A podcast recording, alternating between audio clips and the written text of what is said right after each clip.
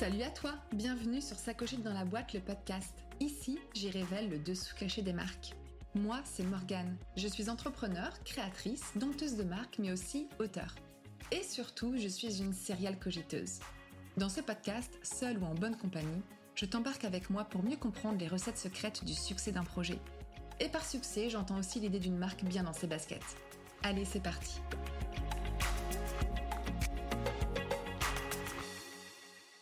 Pour ce nouvel épisode de ma rubrique Qui se cache derrière, je suis heureuse de discuter avec Clémentine, vidéaste et réalisatrice de films 100% Good Vibes sous la marque Feel Good Movie. J'ai connu Clémentine sur Instagram et son univers très coloré, hyper peps et plutôt décalé, je l'avoue, m'a intriguée et j'ai eu envie de décortiquer son audace. Hello Clémentine, comment tu vas? Ça va très bien et toi? Merci pour l'invitation. Bah avec plaisir. Bah écoute, ça va, ça va très bien. Je suis ravie de t'avoir euh, aujourd'hui euh, sur le podcast. J'ai pour l'habitude de commencer par le parcours de vie de mes invités parce que je suis convaincue qu'il n'y a véritablement pas de hasard et que c'est très enrichissant de mieux comprendre le chemin qui a mené vers son métier passion. Mais avant ça, est-ce que tu peux déjà te présenter de la manière que tu souhaites? Ben, Je m'appelle Clémentine, je suis chef d'entreprise avant tout. C'est un terme qui me tient particulièrement à cœur parce que depuis que j'ai démarré mon entreprise, mon métier slash passion, je disais tout le temps aux gens euh, vidéastes, les gens ne comprenaient pas forcément. Et puis, euh, depuis quelques années, euh, j'ai choisi de, me, faire des formations, parce qu'il y a plein de formations pour vidéastes qui ont vu le jour depuis 2018-2019. Et un de mes formateurs, qui s'appelle Stéphane Defer, que je salue, nous a posé la question à tous, quel est votre métier? Et moi, toute pimpante, voulant avoir un, message qui, qui tu vois, impactant et qui change de l'ordinaire, j'ai dit, je raconte des histoires. Il m'a dit, c'est beau, c'est pas ça ton métier, c'est chef d'entreprise. Et il a raison. ok. on n'est que défini par notre passion, mais par notre métier. Et les chefs d'entreprise, qu'est-ce qu'elles font? Elles gèrent tout de A à Z, donc site internet, réseau de communication, la compta, les clients. Donc voilà, nous sommes des chefs CHE2FE d'entreprise, Morgane. Donc voilà. Je eh bien, c'est une super intro, Clémentine, euh, qui donne le ton. Il y a beaucoup une histoire aussi de posture chez les femmes, euh, plus même que chez les hommes, je pense. Et on s'excuse un peu des fois de gagner notre vie avec ce métier passion, tu sais. Euh, mais c'est hyper intéressant ce que tu, comment, la manière dont tu te présentes. Donc c'est hyper chouette. Je vais revenir quand tu étais plus petite. Tu étais quel genre de petite fille? Très rêveuse et créative. Et créative, ça, ressort encore aujourd'hui, même le côté rêveur hein, d'ailleurs. Quand j'étais petite, j'adorais raconter des histoires avec mes Barbies et avec ma petite sœur. On faisait aussi plein de spectacles avec des déguisements. J'aimais beaucoup les Walt Disney. On a été biberonnés à ça étant petite. Donc, tout ce qui était couleurs, paillettes, musique chantée sans arrêt, c'était mon dada. et j'étais, mais j'étais aussi un peu peureuse et toujours à la recherche de ma maman. Il faut savoir que j'ai une petite sœur avec qui j'ai 13 mois d'écart. C'est très peu. On appelle ça un retour de couche. Ce qui fait que quand j'étais petite, mes parents m'ont indirectement demandé de grandir plus vite, vu que la petite sœur était là derrière, qu'il fallait s'en occuper. Donc, on m'a donné, on va pas dire le goût, mais on m'a indiqué à être autonome le plus rapidement possible. Et, avec le recul, je me demande tout le temps, mais où est-ce que j'ai puisé cette force d'être chef d'entreprise depuis 10 ans? Parce qu'il faut savoir que, on en parlera après, mais je suis sortie de l'école et j'ai dit, je veux faire ça. J'ai été chef d'entreprise tout de suite. je pense que cette force, c'est mes parents qui ont dû me l'insuffler et cette autonomie, j'ai dû l'acquérir très tôt. Donc, donc voilà, petite fille rêveuse et très créative, autonome, on va dire assez rapidement, mais toujours quand même à, la recherche de mes parents, de ma maman surtout. Quand j'étais toute seule ou que je partais en colo, très souvent je me mettais à pleurer parce que je voyais plus ma maman dans mon champ de vision. Et puis au final, avec les années, j'ai gardé, j'ai gagné pardon en maturité, en confiance. Et aujourd'hui, l'entrepreneur, la chef d'entreprise que je suis aujourd'hui au bout de 10 ans n'était pas la même à l'année la, à 1. On en a conscience. Et et c'est normal, non? Et j'imagine, tu vois, enfin, Après, je pense qu'il y a des personnes qui, tout de suite, ont peut-être plus d'aplomb, plus de confiance et qui vont être plus, comme elles enfin, qui vont plus coller à leur ambition, je sais pas. Oui. D'ailleurs, est-ce que c'est une histoire d'ambition? Je sais pas trop, mais hem, OK et tu as grandi où? Dans le sud de la France? Oui, j'ai grandi dans le sud-ouest, dans un tout petit village de 1000 habitants, mais qui était extraordinaire dans le sens où, c'est une petite commune, des Landes, où il y avait une école de musique. On pouvait y faire aussi du basket, du tennis. Je suis allée aussi j'ai pratiqué la danse, ma sœur a pratiqué l'équitation. Moi, j'ai pas eu le virus de l'équitation.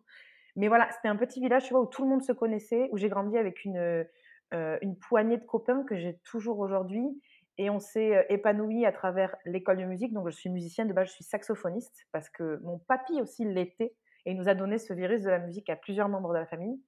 Heu et donc voilà, donc la musique a une très grande, heu, place dans mon cœur et dans ma vie et ce qui est bien, c'est que, je la je c'est aussi un point très important dans mon dans mon métier de vidéaste.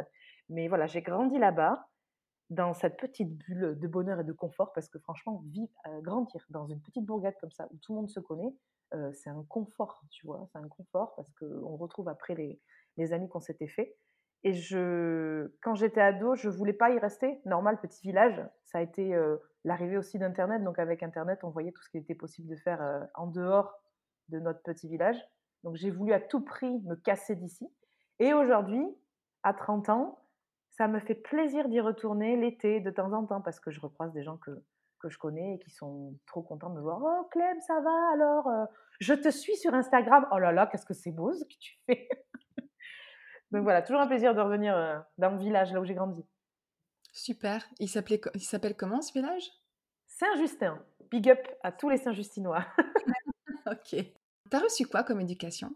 Très aimante, très ouverte. Ouais, franchement, heu, privilégiée, on n'arrête pas de le dire avec ma avec ma sœur, heu, parce qu'on on rencontre, des familles, un peu déchirées, séparées, tout ça. Nous, on a mais, une chance inouïe et quand mes parents vont écouter ce podcast et ma sœur, ils vont se dire: «Oh là là, c'est vrai, merci beaucoup, c'est vrai en plus». Non, vraiment une une éducation, heu, nickel et aux petits oignons. Comme je te disais, on a pu, heu heu, on a grandi dans un petit village où on était chouchoutés par nos parents, par nos familles proches, mais aussi par les parents de nos amis. On a été très souvent, hem, accueillis, chez les uns, chez les autres pour les goûters, les mercredis après-midi, les anniversaires, samedi après-midi.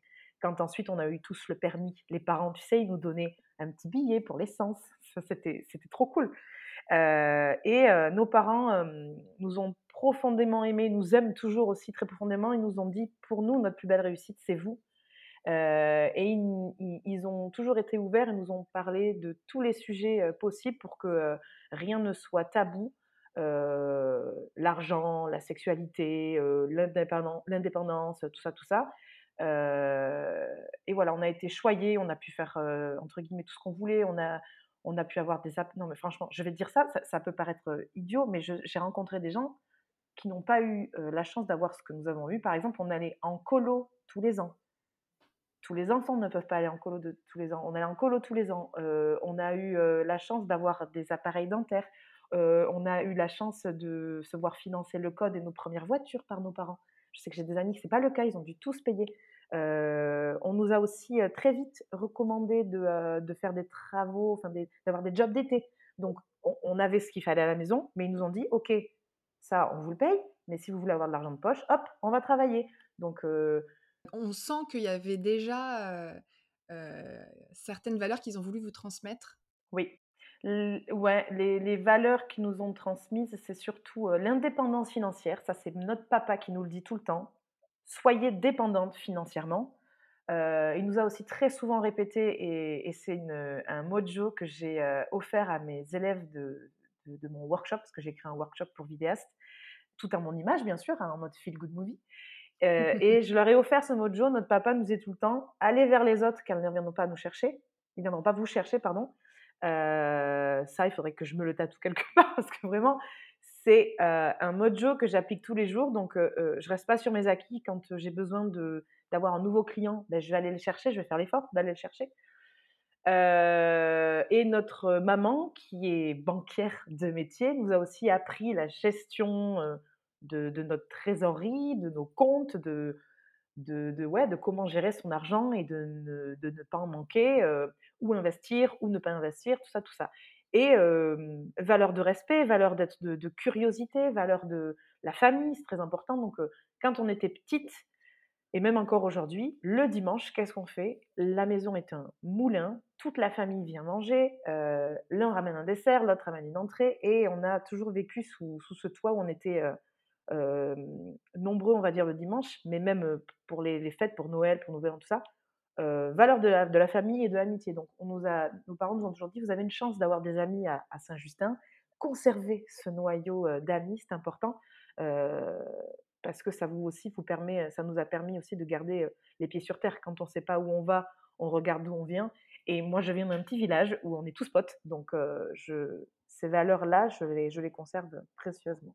J'adore la phrase que tu viens de dire. Ça faisait mmh. longtemps que je l'avais pas entendue. Quand tu ne sais pas où tu vas, regarde d'où tu viens. regarde d'où tu viens. Alors, il y a il y a aussi un grand pouvoir implique de grandes responsabilités. Bon, mais ça, c'est dans Spider-Man. Mais c'est pas faux. dans le sens où, dans mon métier de vidéaste, euh, où je suis à 70% en mariage et 30% corpo, j'ai un super pouvoir. Euh, sinon, je ne ferais pas ça depuis 10 ans. J'arrive à, créer de très bons moments en prise de vue, puis après en montage. Et quand mes clients reçoivent leur, montage, ils sont émus, ils sont contents, ils sont ravis, ils ont été Enfin, ils sont contents d'avoir choisi la bonne prestataire. Donc, j'ai ce super pouvoir. On, va dire que j'allie passion et métier. Donc, ce grand pouvoir implique de grandes responsabilités. Donc, ben, il, faut, il faut que je soigne ma com, il faut que je soigne mes clients aussi, surtout. Donc, Spider-Man, il dit pas n'importe quoi. Hein. Donc, ça aussi, il faudra qu'on se le fasse tatouer, Morgane.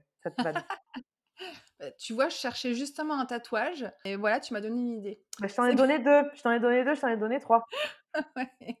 Bientôt, il n'y aura plus de place. Qu'est-ce que tu voulais faire quand tu étais petite? Alors attends, je sais plus du tout. Ah si, si, je voulais être comédienne. Hmm. Je, je parce que j'étais fan de Buffy contre les vampires, de Charmed, et je voulais faire partie de ces univers euh, un peu magiques. Euh, euh, et donc pour moi, pour faire partie de ces univers, il fallait être actrice. Mais j'avais aussi envie d'avoir ce côté un peu de gloire. Tu vois, on a pas forcément tous envie de l'avoir, mais moi j'avais vraiment envie, et même à travers mon métier aujourd'hui de, de vidéaste, c'est pas la gloire, mais plutôt la reconnaissance. Et je pense que ça passe du côté, euh, ça part de ce côté, euh, quand j'étais petite, ben, au bout d'un moment on m'a dit Clem, euh, sois autonome, parce qu'en fait on a la petite qui arrive derrière, la petite sœur, donc comme ils ont dû s'occuper, c'est très psychologique, qu'est-ce que je dis, mais en fait je me rends compte à, à, 13 ans aujourd'hui de, pourquoi je suis comme, ça ou comme ça cette envie de reconnaissance, c'est parce qu'au bout d'un moment, je me suis sentie un peu seule vu qu'il devait s'occuper de ma petite sœur. Mais, mais voilà, j'avais envie de j'avais envie de ce côté, j'avais envie de reconnaissance, donc j'avais envie de faire ça, d'être actrice. Mais d'après ma maman, j'avais aussi envie d'être infirmière danseuse, les deux. Infirmière danseuse, tiens donc. voilà, parce que j'adorais la danse classique, j'en faisais. Et infirmière, je ne sais pas d'où ça vient, parce que j'ai absolument pas aujourd'hui envie de faire des prises de sang ou donc donc voilà j'avais envie de faire ça quand j'étais petite petite. Mais c'est un beau métier quand même infirmière et puis c'est souvent mis en avant dans les jouets pour enfants, Barbie infirmière et enfin je pense que du coup il y a quand même un truc qui joue. On n'avait que des Barbie princesses nous. les métiers un peu clichés, tu sais, des femmes. ouais, ouais, ouais. Bah, je suis infirmière avec mon, avec mon mec alors. Qui ont peur d'un cliché. voilà. ok. Et euh, t'as fait quoi comme études Alors, mes études. Quand j'étais au collège, en quatrième et troisième, on nous a euh, offert euh, l'opportunité d'avoir, euh, grâce au collège, un ordinateur portable. Et sur ces ordinateurs portables, il y avait Windows Movie Maker. Est-ce que tu sais ce que c'est, Morgane? Ça me dit quelque chose. Un logiciel de montage. C'est le tout premier qui avait gratuit j'ai découvert qu'on pouvait faire du montage avec rien à la maison. J'ai dit, waouh, c'est ça que je veux faire. Je veux faire du montage. Donc, j'ai commencé à faire mes, mes petits courts-métrages, mes petites bêtises. Euh, arrivé au lycée, euh, j'ai ouï dire qu'on pouvait devenir monteur, que c'était un métier.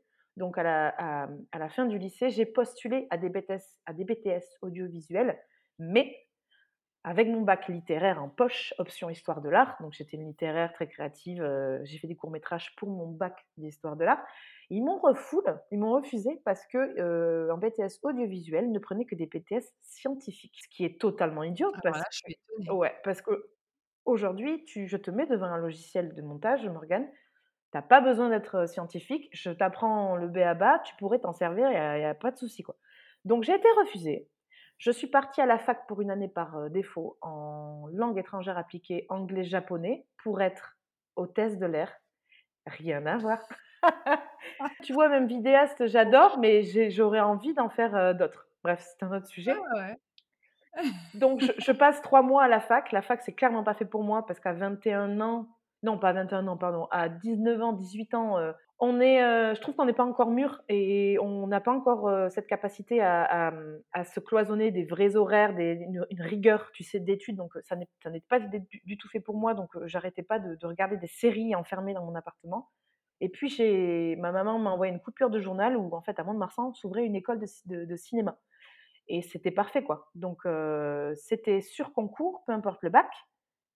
Donc, on a rendu mon appartement, je me suis désinscrite de la fac, j'ai passé le concours avec une lettre de motivation gigantesque et j'ai été prise. Donc, j'ai fait, en gros, une école de cinéma pendant trois ans, dans laquelle, en fait, on nous a appris la, valeur de, tous les corps de métier de, de production audiovisuelle. Donc en fait, on était destinés à devenir des techniciens du cinéma. Donc on a, touché à tout et aussi à tous les formats. Donc on a été soit réalisateur, monteur, scénariste, producteur sur des courts-métrages, des moyens-métrages, des documentaires et même sur un long-métrage de fin d'année. et à la sortie de cette école, j'avais pas envie de choisir. Parce qu'on devait choisir un métier une, spécificité, une, spécialisation. Donc j'ai quand même passé mon, mon, mon brevet, euh, mon diplôme de monteur graphiste agréé par le ministère du Travail. Mais je me suis dit, OK, pendant toutes mes études, j'ai, testé tous les formats, j'ai trop kiffé. Sur certains, j'avais la main mise sur pratiquement tout. Et comme j'avais un solide bagage euh, avec moi, je me suis dit, vas-y, j'adore ça. Et si je me lançais à mon compte sans savoir si ça existait, sans faire de business plan, sans faire de benchmark. On je me suis juste renseignée pour savoir comment euh, euh, légitimiser euh, tout ça. Donc, je suis allée à la Chambre des métiers chercher un numéro ciré. J'ai fait un stage d'une semaine pour qu'ils me donnent deux, trois bases qui m'ont pas servi à grand-chose. Et après, je me suis lancée. Et j'étais là, OK, bon, combien je me vends, qu'est-ce que je peux faire? Je ne savais pas du tout. Mais moi, en fait, j'ai été euh, drivée par le cœur et par la passion directe. Vraiment, vraiment, vraiment. Et tu dirais que c'est dangereux, ça? Euh, Oui et non. Parce que euh, j'ai été bien accompagnée ben, par ma maman qui m'a offert plein de conseils en, en comment s'appelle? En gestion, du coup? Mais ouais, en gestion. C'est-à-dire que l'année 1, j'avais mon tableau tout propre d'entrée et de sortie avec mes charges fixes et tutti quanti. Aujourd'hui, je rencontre des entrepreneurs qui, ça fait trois ans qu'ils sont lancés, ils n'ont pas ce tableau. Ils ne peuvent pas gérer leurs finances. Moi, je savais gérer mes finances dès le jour 1 de ma boîte, grâce à ma mère. Merci maman. Merci maman. ma sœur m'a donné énormément de conseils parce qu'elle a fait une école de commerce, donc elle m'a appris à, à démarcher les gens, à avoir les bons mots, encore aujourd'hui, il y a quoi? Il y a quelques mois, j'ai démarché des clients. J'ai passé 20 minutes avec elles autour d'un verre de vin et de chips. Et je l'ai enregistré sur mon téléphone portable pour noter après derrière tous les conseils qu'elle m'a donnés. Donc, en fait, c'est tous les jours qu'on en apprend. Hein.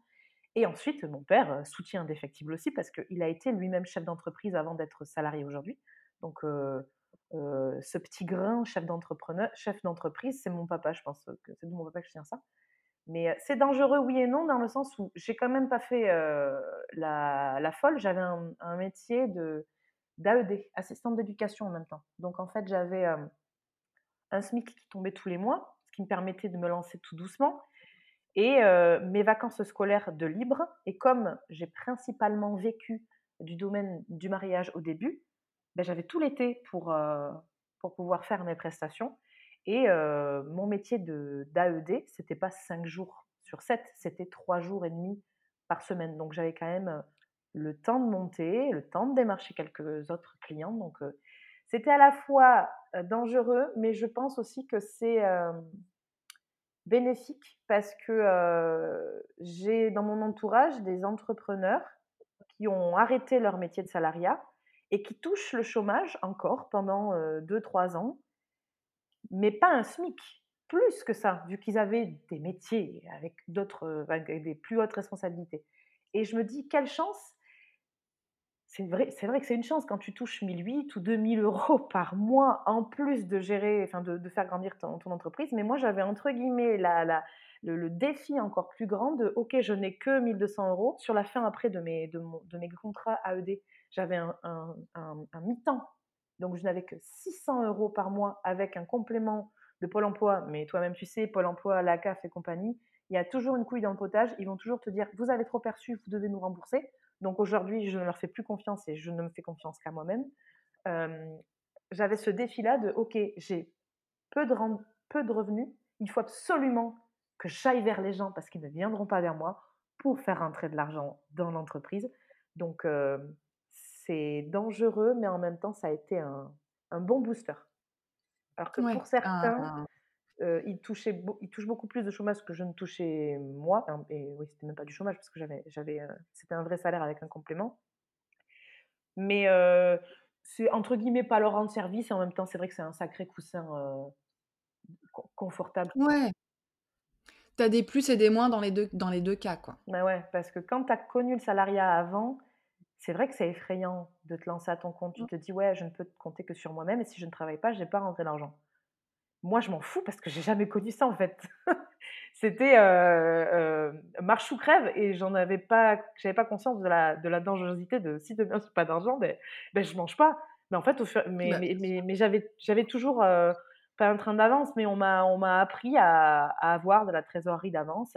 Je dis pas que dès le départ ça marchait du feu de Dieu. Hein. Non, non, hein, il y a des mois où j'avais zéro. Aujourd'hui, c'est plus le cas.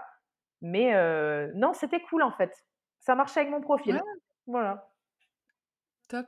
Donc tu as quand même été, soutenue, alors pas forcément, par des tu pas pas forcément fait des formations ou, pris des coachs ou je ne sais trop quoi qui t'ont permis de développer ton entreprise au début. Par contre, tu as eu un soutien familial, assez, mmh assez important. Ouais. OK, c'est chouette. Mais ça n'existait pas en fait Morgane, les coachs avant? Oui, c'est vrai. Parce que moi j'ai démarré en même temps, il faut aussi avoir les moyens de se payer un coach, Aussi.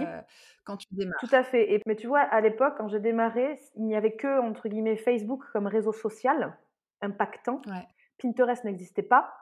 Heu, Instagram existait, mais c'était encore un réseau social de partage d'inspiration, euh, de nos vacances, euh, et tout ça.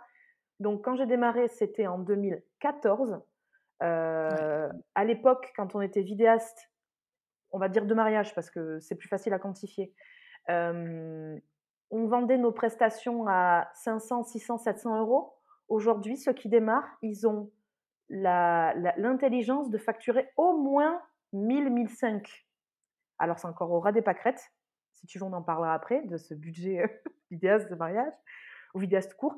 Mais ils ont l'audace aujourd'hui de le facturer plus intelligemment que nous. Donc, moi, à l'époque, quand j'avais 10 mariages par an à 900 balles, c'est rien par rapport à ce que on pouvait facturer en fait. Donc quand j'ai démarré, j'ai, euh, on en était au balbutiement de, la de, du métier de vidéaste.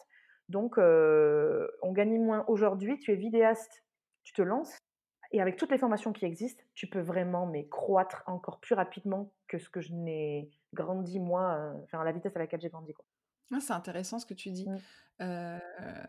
Comment tu as fait, du coup, au démarrage pour, commencer à avoir des clients? Mmh. et je veux bien que tu nous expliques un peu, cette, bah, ce développement, en fait, jusqu'à aujourd'hui, tu vois?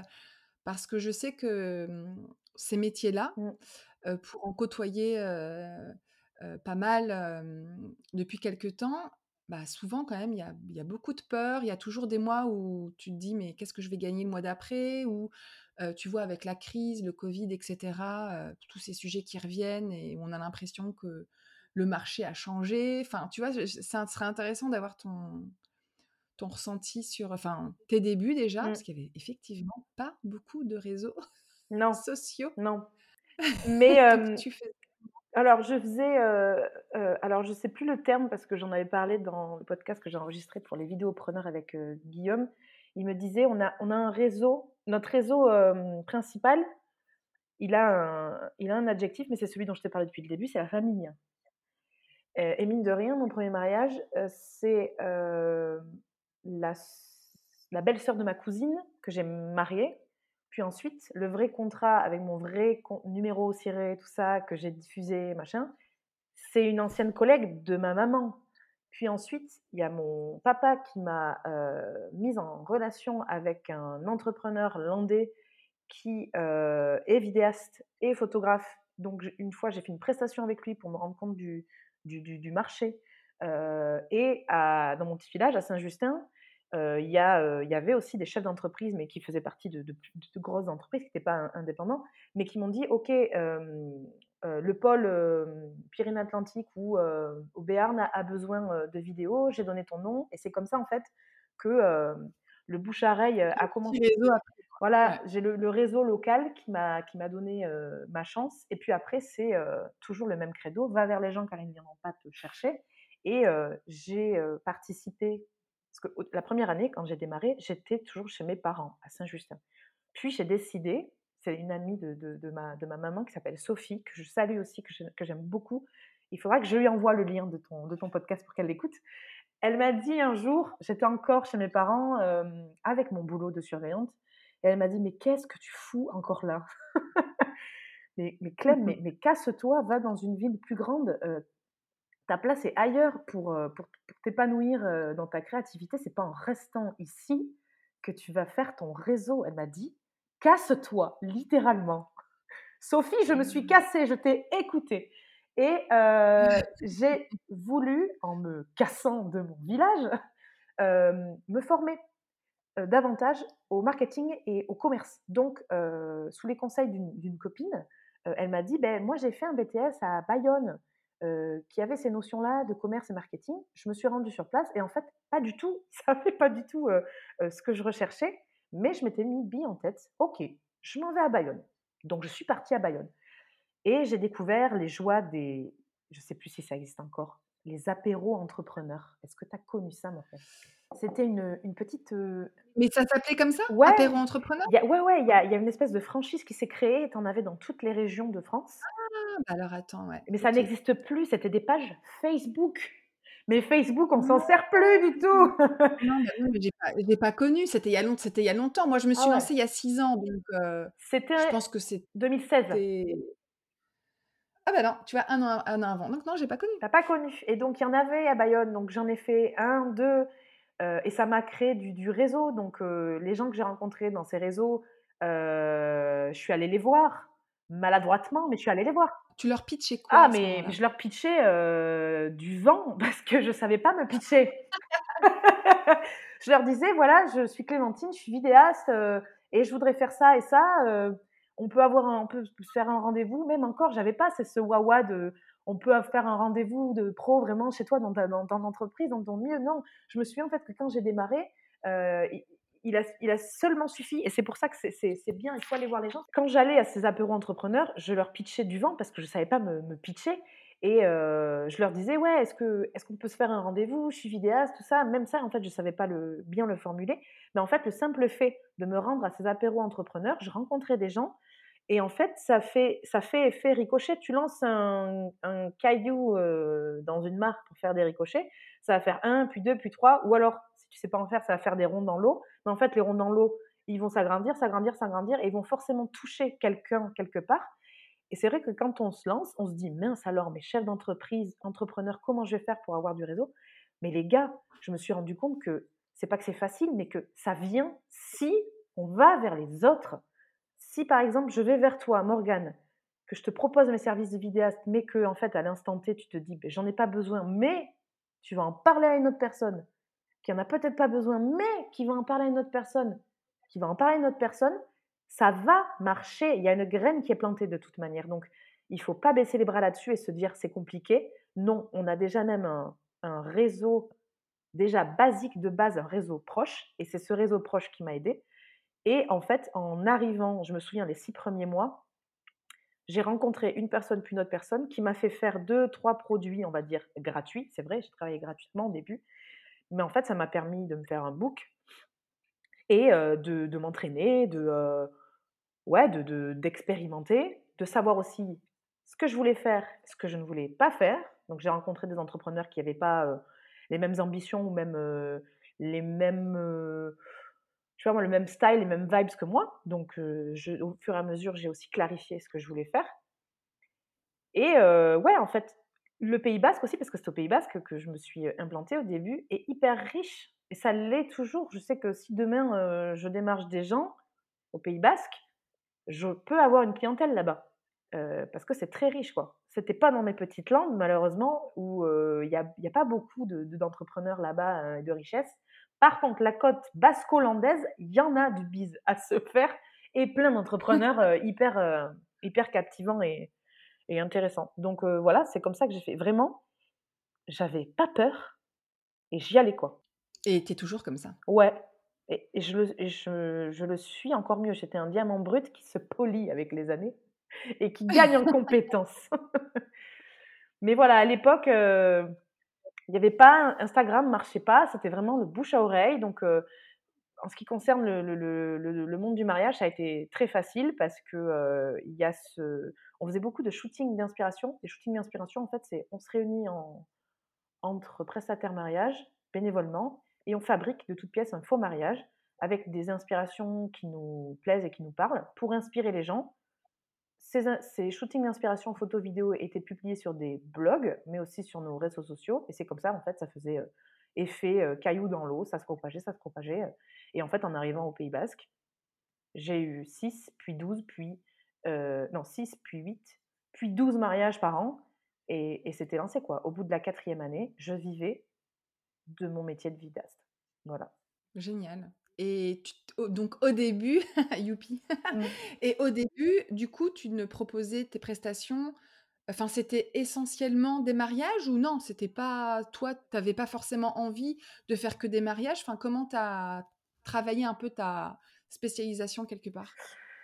Les mariages, je me suis rendu compte que c'était le plus facile à trouver parce que c'était dans l'air du temps. La vidéo de mariage, c'était nouveau. Quand j'ai démarré, je faisais partie de, cette poignée de, chefs d'entreprise qui proposaient ça. Nouveau, novateur, curieux, inspirant.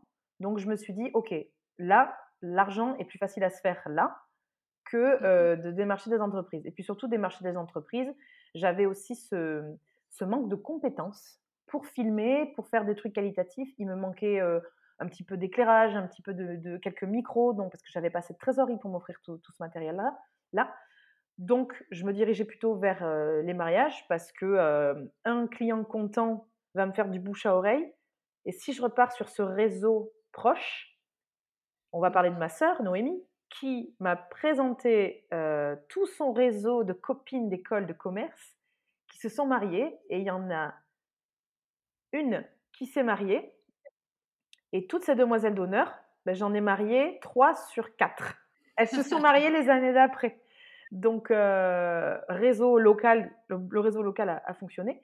Et ensuite, pour les entreprises, euh, j'en ai proposé quelques-unes, mais comme je te dis, j'ai une formation plutôt de vidéaste. Donc, tout ce qui est démarchage, commerce, marketing, marketing, communication, je ne savais pas faire. Je l'ai vraiment appris sur le tard. Et aujourd'hui, avec mon, expérience, je gère ma communication, mon site internet, je mets à jour, je mets mes réseaux sociaux à jour. Mais aujourd'hui, j'ai même fait appel à une autre entrepreneur, une autre chef d'entreprise qui s'appelle Sophie, qui a créé une méthode, la méthode Apex, que je suis en train de suivre là pour en fait gérer sa communication et surtout devenir autonome sur sa création de communication, son planning, tout ça, tout ça, quels canaux utiliser. Donc ça, en fait, à l'époque, on, ne savait pas le faire. personne ne pouvait nous apprendre à le faire. C'est très récent. Ceux qui ont commencé en 2018-2019, mais ils sont vernis, quoi. Malgré le Covid, hein. Ils sont vernis parce qu'en fait, ce, côté entraide, je vais, je, vais, je vais aider, je vais partager mes compétences avec d'autres chefs d'entreprise, ça n'existait pas avant. Avant, moi, quand j'allais démarcher des gens, donc je le faisais quand même, hein, parce qu'on m'a dit de le faire, mais j'ai fait face à des gens excuse-moi du peu, mais à des connards qui ont essayé de me démoraliser et de me dire Toi, meuf, Tu auras jamais mon marché. C'est moi qui l'ai. Je te jure. Aujourd'hui, c'est plus le cas. Mais vraiment des gens mmh. qui, m'ont ouais, qui m'ont dit moi, je m'achète ça comme matériel à 20 000 euros par an. On n'est pas à 20 000 euros par an de matos, il hein, faut se calmer. Euh, euh, j'achète ça, je gagne tant. Euh, oui, tu voudrais démarcher ces personnes? Non, mais en fait, c'est mon marché. Et eux? Non, mais ça sert à rien parce qu'ils n'en veulent pas. Vraiment des messages hyper négatifs. Aujourd'hui, tu envoies un message vocal à quelqu'un sur Instagram ou même un mail à un entrepreneur que, dont tu aimes le travail, dont tu admires le travail, il va te répondre. moi, tous les mois, j'ai des, beaucoup de femmes entrepreneurs qui m'écrivent et qui me demandent des conseils. Je décroche mon téléphone et je leur dis Oui, donne-moi ton numéro, tu as une question? Je vais y répondre avec joie. Alors pourquoi je le fais? On va me dire Ouais, mais tu partages tes, secrets, tes compétences, tout ça. Non, je ne suis pas d'accord. On a euh, déjà en plus les femmes entrepreneurs, il n'y en a pas beaucoup. Donc déjà, si on ne s'entraide pas là-dessus, on y perd au change. Et sachant qu'en plus la société n'est pas encore assez tendre avec nous, je pars du principe que il faut s'entraider entre hommes et femmes et entre femmes et femmes. Donc dès que j'ai une nana qui m'écrit, je lui donne volontiers, je lui partage volontiers mes compétences et mes conseils, mais aussi pour élever la profession vers le haut, parce que notre métier de vidéaste est encore, est encore sous-coté et mal financé, on va dire mal connu. On a encore, j'ai encore, tous les jours, j'ai des gens qui me disent, ben, ton devis ne me va pas parce qu'il est trop cher, parce que j'ai pas de budget, parce qu'ils n'ont pas conscience en fait de, de la, de la charge de travail, mais aussi de la valeur que peut avoir un produit vidéo pour une entreprise. Et tu as l'impression que hum, le Covid, là, ce qui se passe euh, avec euh, la guerre en Ukraine, euh, les difficultés qu'on peut rencontrer là, en ce moment, enfin, voilà, les prix qui augmentent, est-ce que as tu as ressenti quelque chose en termes de sur ton marché? Enfin, tu, tu sens que des gens sont plus oui. Frileux, plus ouais, les gens sont un peu plus frileux. Bon, déjà que le Covid nous a pas fait du bien, à tous et à toutes. moi, je sais qu'en 2020, j'ai beaucoup compté sur les aides. J'ai eu droit. Si j'avais pas eu les aides, j'aurais pas pu, vivre normalement. je n'ai eu que deux ou trois contrats. Par contre, en 2021, en fait, tout le monde s'est réveillé et j'ai eu une année extraordinaire. J'ai fait une année alors, par an, on a un, plafond, les entrepreneurs, qui est de 34 000 euros par an. J'ai fait ces 34 000 euros en 8 mois, au lieu de 12. Parce que les 4 premiers mois, malheureusement, ben, tout était encore dans l'expectative. Mais à partir d'avril, tout a redémarré. Et en fait, ce déficit de ces 4 premiers mois, je l'ai rattrapé. C'était extraordinaire. Mon année 2021 était extraordinaire.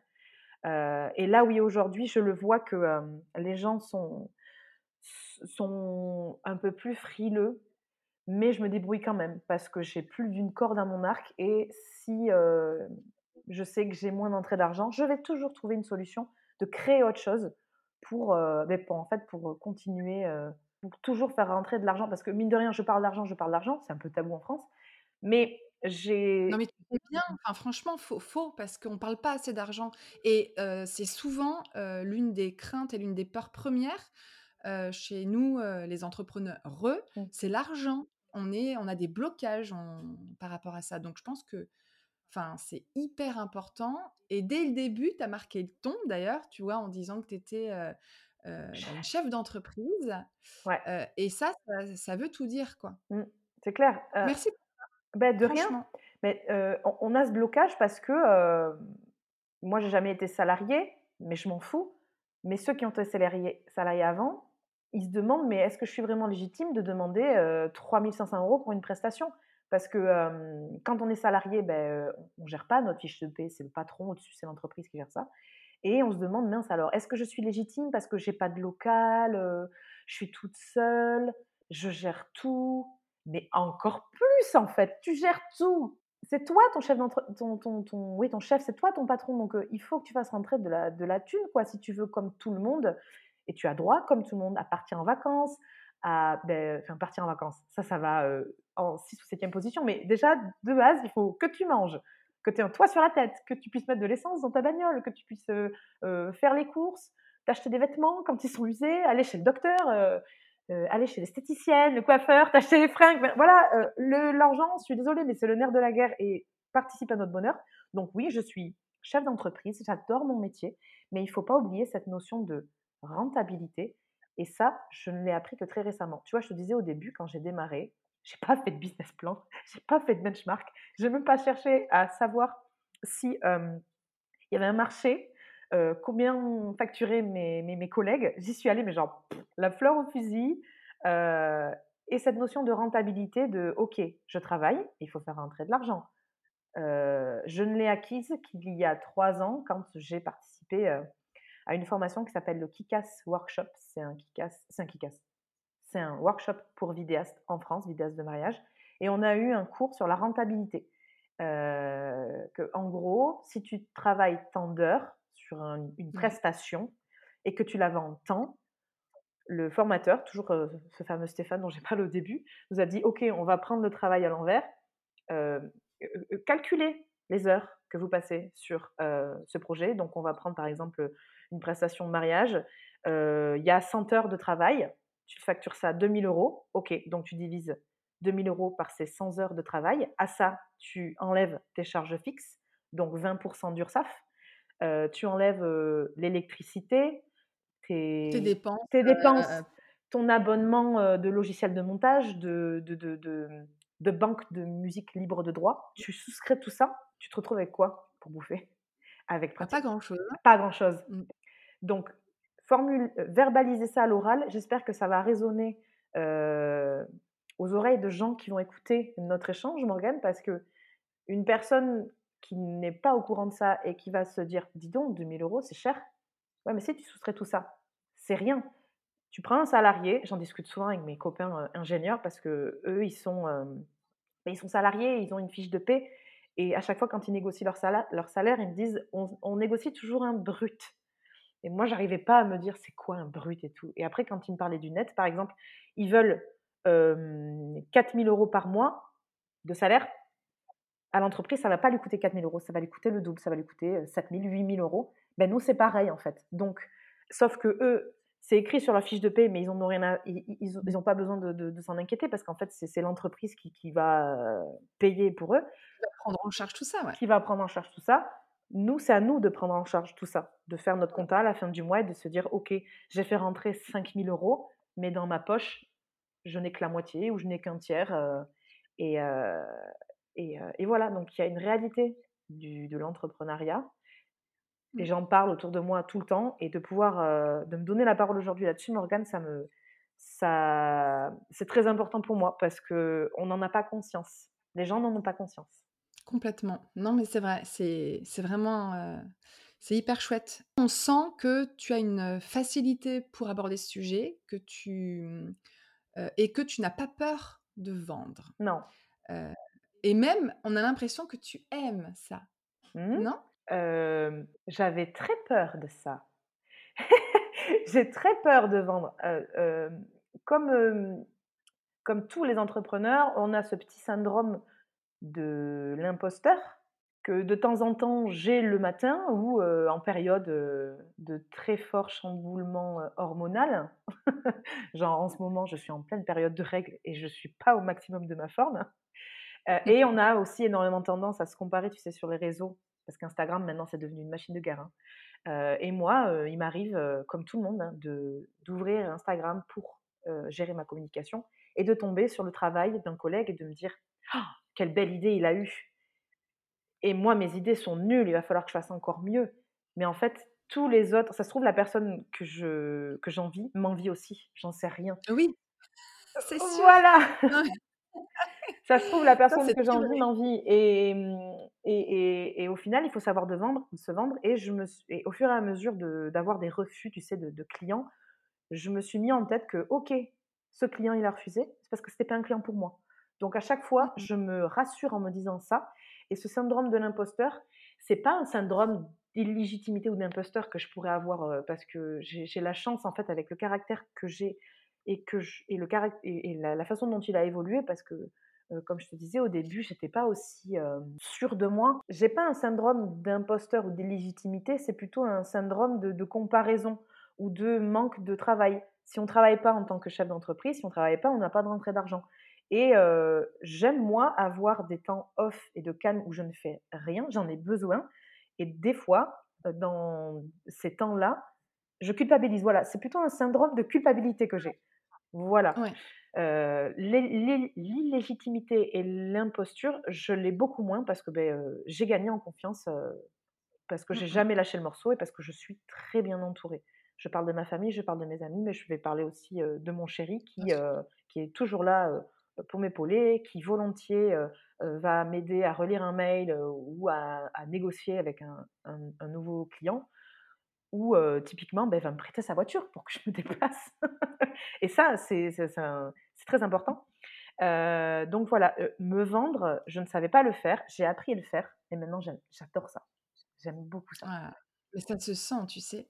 Ça se sent et c'est chouette et c'est hyper inspirant. Et j'espère que ça va l'être pour toutes celles qui auraient éventuellement ce genre de soucis. Mmh. et tout à l'heure, tu as dit quelque chose qui est hyper intéressant. Tu as dit que parfois, quand tu recevais des refus, tu te disais du coup que c'était pas un client qui était bon pour toi. Et effectivement, c'est quelque chose que, auquel moi je crois beaucoup.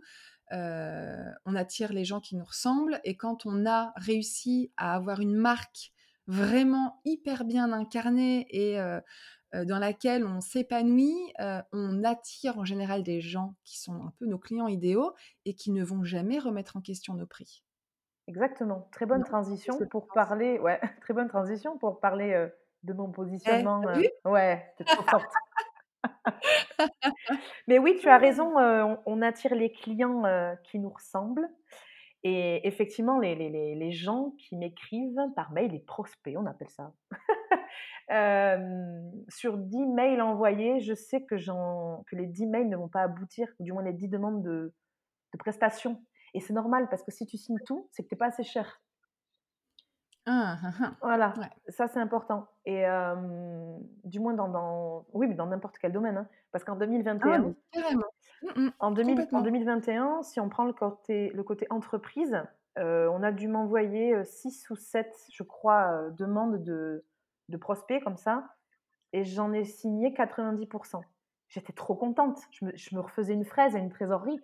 Et ma maman est arrivée par derrière et m'a dit Tu signes tout? Hum, T'es pas assez cher. Bim Et elle a pas tort, elle a pas tort. J'étais pas du tout assez cher. Donc, euh, tous mes clients qui 2021 qui m'entendent, ben voilà, vous avez, euh, euh, vous avez une fraise, hein, vous avez une fleur. Hein. alors attends, c'est intéressant. À partir de quand tu peux te dire que tu es assez cher alors? Faut que tu aies quoi 50% de refus? Non, mais non, mais bonne question. Alors, ce taux de conversion-là, euh, je ne sais pas s'il est, il est effectif pour le corpo, mais si on parle par exemple du mariage, c'est euh, un taux de conversion est bon aux alentours de 10%, vers même, voire même un petit peu moins. moi, mon taux de conversion pour cette année, je crois qu'il est de 8%, donc il est, on va dire, bon. Euh, mais parce qu'il y a, y a tout un cheminement. Je vais t'expliquer. Je vais t'expliquer. Euh, le taux de conversion, voilà, tu ne peux pas signer sur 10 clients, 10 futurs mariés. Si tu signes les 10 clients, c'est que tu fais euh, quelque chose qui plaît à tout le monde. Mais tu peux pas plaire à tout le monde. Si tu plais à tout le monde, tu te poses, tu te, tu te, tu te postes pas en tant qu'expert dans ton domaine. Donc, si tu fais du lambda, au bout d'un moment, tu vas t'essouffler, tu vas t'ennuyer. Et en vidéo, si tu fais 20 mariages par an, tu vas t'exténuer. Ça dépend après à combien ils sont. Mais si tu démarres à 1005 et que tu en fais 20, euh, il me semble que c'est possible par rapport au, plafond. Bref, pas le sujet. Mais si tu en fais 20 par an à 1005, ok, tu es content, tu as de la trésor. Mais être créatif et se renouveler sur 20 mariages, ben franchement, euh, c'est compliqué. Tu vas tu vas t'en dégoûter. Donc moi, ce que j'ai fait, euh, je me suis nichée. Mais se nicher, c'est clarifier les choses. J'adore ce. Ça, c'est un nouveau petit mojo. Se nicher, Morgane, c'est clarifier les choses. Mais c'est bien que tu dises ça parce que souvent, les personnes avec qui je bosse, enfin les marques que j'accompagne, elles me disent Non, je veux pas être nichée parce que je vais fermer des portes.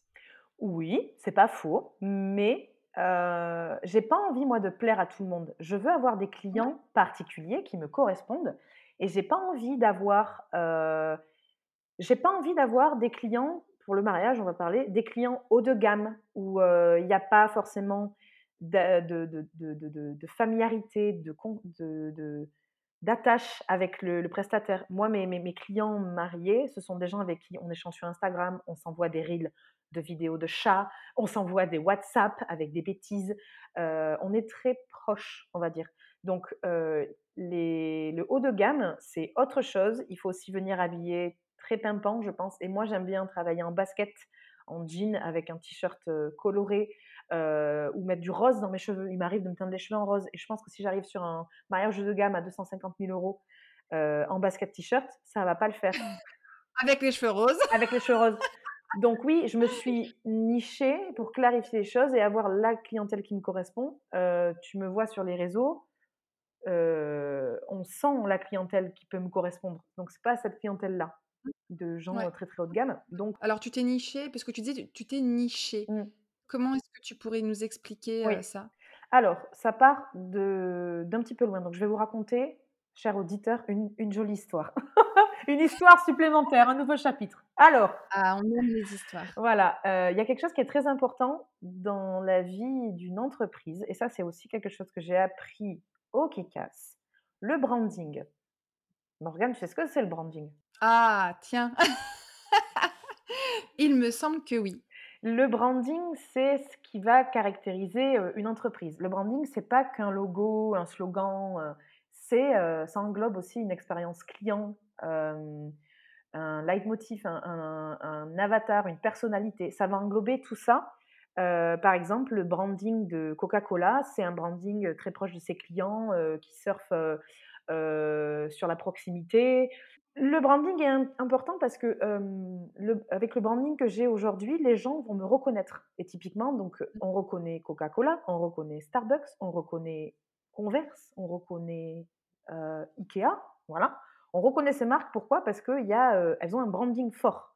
Donc, y a, ça passe par le logo, les couleurs, les, les, slogans qu'elles peuvent avoir, l'expérience client, parce que ta communication, il faut aussi que ce soit une super expérience client. Si les gens viennent me chercher, c'est parce qu'il y a d'autres clients qui ont dit Oh là là, travailler avec Clem, c'était trop bien, on était, on était chouchoutés aux petits oignons, son message était clair, on sent qu'elle gère son, son métier, ses compétences.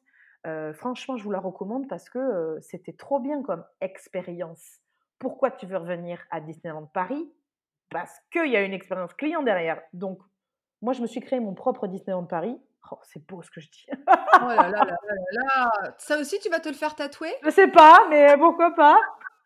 Et en fait, cette notion de branding, je l'ai découverte en 2020 quand j'ai fait ce fameux qui casse.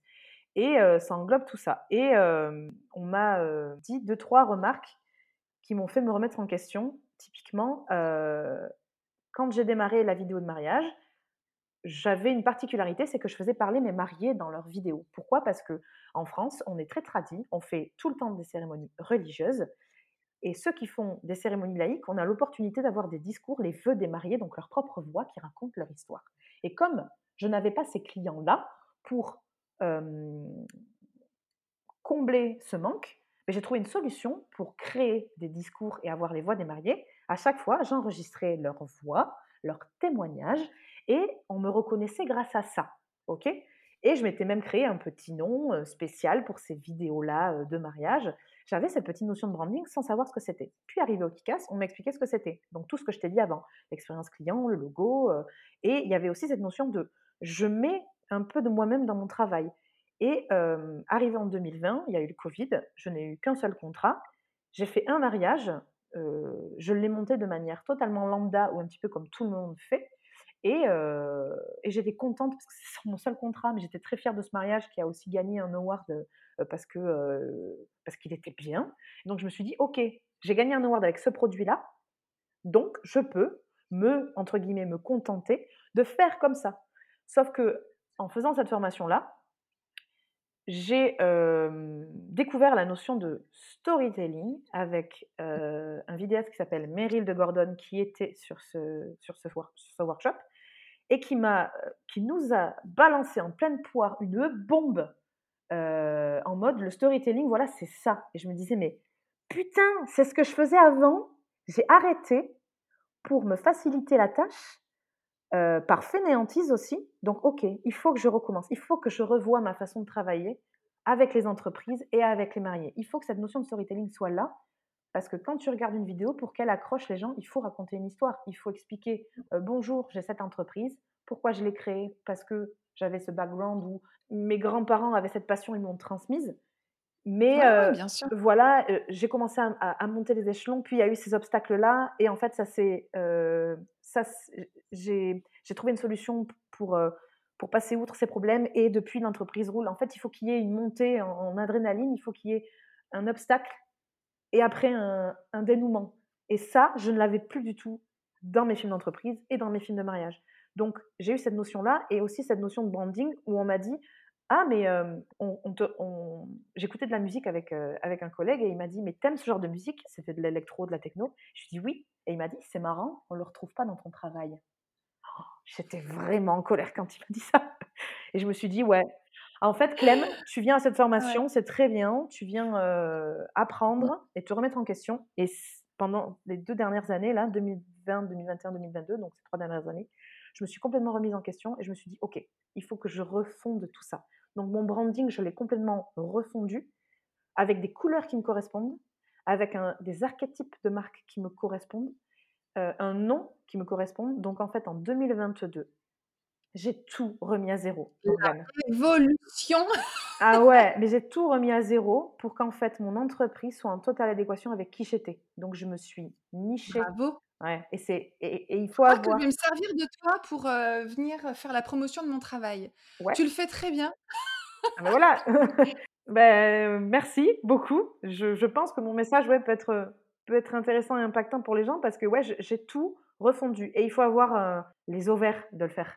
Parce qu'en fait, comme j'étais déjà lancée, ça demande du taf, du courage, aussi un petit peu de trésorerie. Et comme j'en avais, c'était ah l'occasion. Mais j'ai tout refondu en fait pour pouvoir euh, me repositionner correctement. Donc, Morgane, j'ai tout refondu. J'ai changé de nom. Mais t'as fait ça toute seule? Non, ah, surtout pas. Ah Surtout pas. Demain, tu as le joint de culasse de ta bagnole qui pète. C'est pas toi qui vas le, le changer, le réparer. Hein. Donc là, c'est pareil. Tu as une fuite d'eau. Si tu sais pas le faire, tu vas pas le faire toi-même tu vas demander un plombier. Là, c'est pareil. Mon nom, mon logo, mon site internet, euh, j'ai tout refondu avec euh, une agence de com, l'effet mmh dopamine, que je vous invite à aller visiter. C'est deux nanas euh, très chouettes qui m'ont aidé à faire mon logo, à refaire tous mes textes et à, voilà, à clarifier mon image, on va dire, mon, slogan, les, phrases qui peuvent me, caractériser. typiquement, euh, mon, ma bio Instagram, c'est Clémentine vidéaste shootée au good vibes. C'est euh, les filles d'effet dopamine qui m'ont trouvé et je trouve que ça me correspond mais tellement. Ah je me suis trouvée en fait en faisant ce travail de, de, rebranding, on va dire. Je me suis trouvée et mine de rien, euh, toute ta vie, tu dois vivre avec toi-même et il y a des moments où tu vas te perdre, tu vas te retrouver, te perdre, te retrouver. Et être chef d'entreprise, c'est la même chose.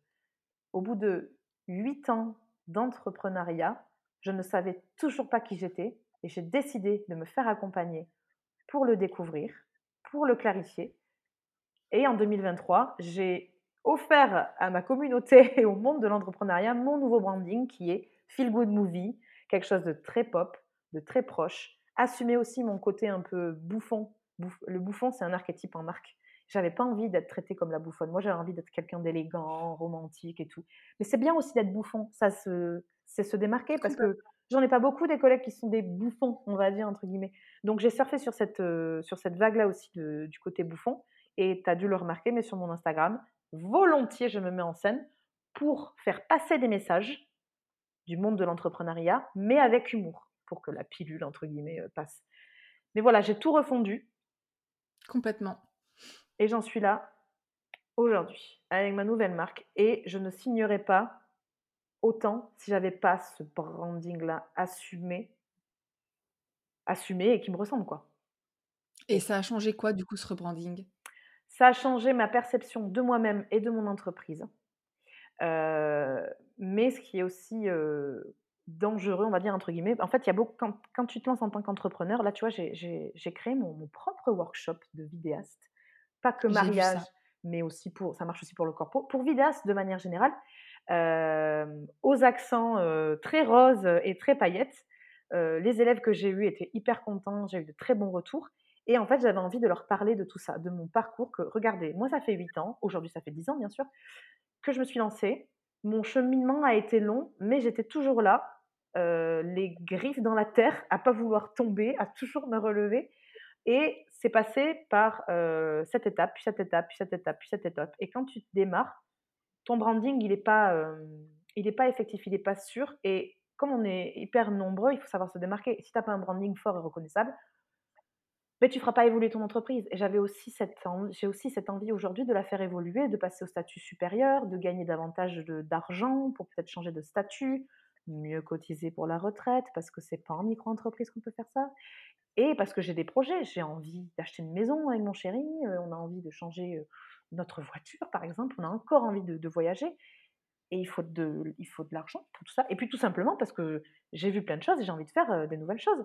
Donc le message que je voulais offrir à mes, à mes apprenants, c'est que quand tu démarres, ben, le branding, c'est aussi une notion importante. Mais que ça ne se fait pas du jour au lendemain. J'ai mis trois ans à le pondre, ce branding, et à ce qu'il sorte aussi, parce qu'il y avait le temps de, que les filles me fassent mon logo, que ma webmaster me fasse le site, tout ça. Donc, cette notion de branding, c'est hyper important en tant que chef d'entreprise pour savoir qui tu es et avoir la bonne clientèle qui te correspond, mais aussi pour l'évolution de ta carrière. Complètement. Bravo.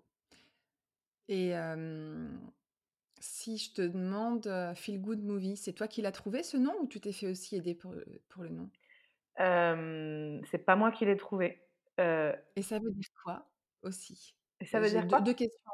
Ok, deux questions d'une. Alors, qui l'a trouvé? C'est Mathias Kallen, qui est le créateur du Kikas Workshop, qui un jour a fait une critique d'un de mes films et a dit c'est le feel good movie par excellence. On a envie d'être pote avec les mariés, tout était résumé en deux phrases. Pote avec les mariés et feel good movie. Ok, je prends. Et en fait, ça a résonné comme quand euh, tu visites une maison et que tu te dis oh, Je me vois dedans. Je me vois y vivre. C'est elle. Ou quand tu rencontres ton amoureux ou ton amoureuse et que tu te dis oh, Ouais, je m'entends trop avec cette personne. Je l'adore. Je veux vivre avec. Je suis trop amoureux. c'est évident. C'est évident. C'était une évidence. Et donc, ce, voilà, ce, ce nom, c'est Mathias qui l'a formulé. Je l'ai gardé et je l'ai, couvé, tu sais, pendant un an, un an et demi. Et après, quand j'ai rencontré les filles d'effet dopamine, je leur ai dit j'ai ce nom. J'ai ces inspirations. On m'a dit ok, on voit très bien ce que tu veux dire. Et donc, elles m'ont sorti mon logo et tous les textes qu'il y a aujourd'hui euh, dont je me sers pour euh, me vendre. Et qu'est-ce que ça veut dire, feel good movie? Bon, déjà, feel good, feel good, c'est la bonne humeur, c'est euh, la joie, c'est la déconne. Euh, ouais, c'est le smile, c'est le sourire, c'est on, on, y va, on n'a pas peur, on est là, tu vois. Tu, déjà, tu vois, tu m'entends, tu me vois par l'écran, je suis encore habillée en rose. oui.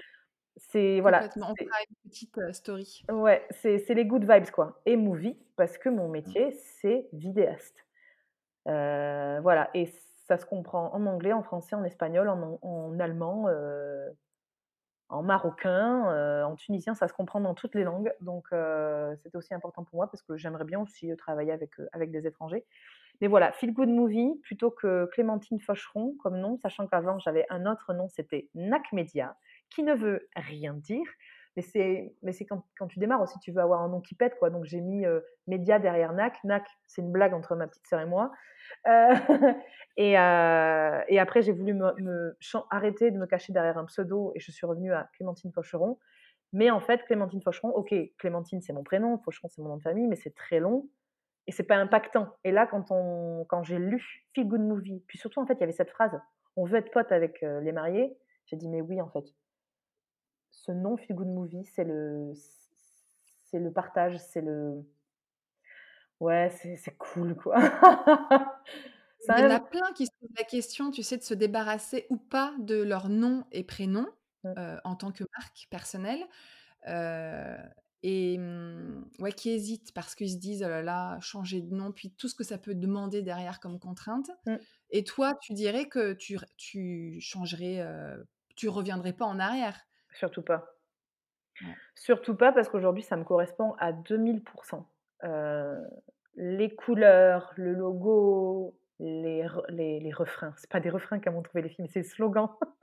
Les slogans, Les slogans comme on trouvait les filles me correspondent tellement. Et en fait, mine de rien, euh, tu sais, quand on. Avant, euh, pendant mes années d'entrepreneuriat, quand des fois j'étais mise à l'honneur sur des blogs ou dans des articles de, de presse, des fois on me demandait des présentations. Et j'étais là en mode oh là là, mais qu'est-ce que je vais dire? Il va falloir que je réécrive quelque chose.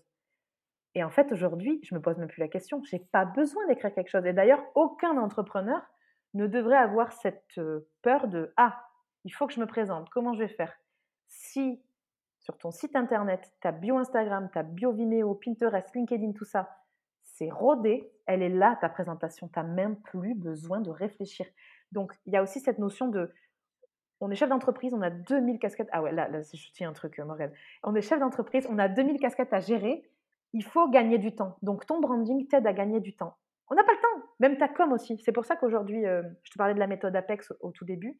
Je vais euh, apprendre à gérer ma com, à gagner du temps, à pas y passer trop de temps, que le temps en fait soit rentable pour être visible, parce que c'est aussi important. Il y a des gens, ils sont très frileux à être sur les réseaux sociaux, mais si tu n'es pas visible, on ne pourra pas venir te chercher.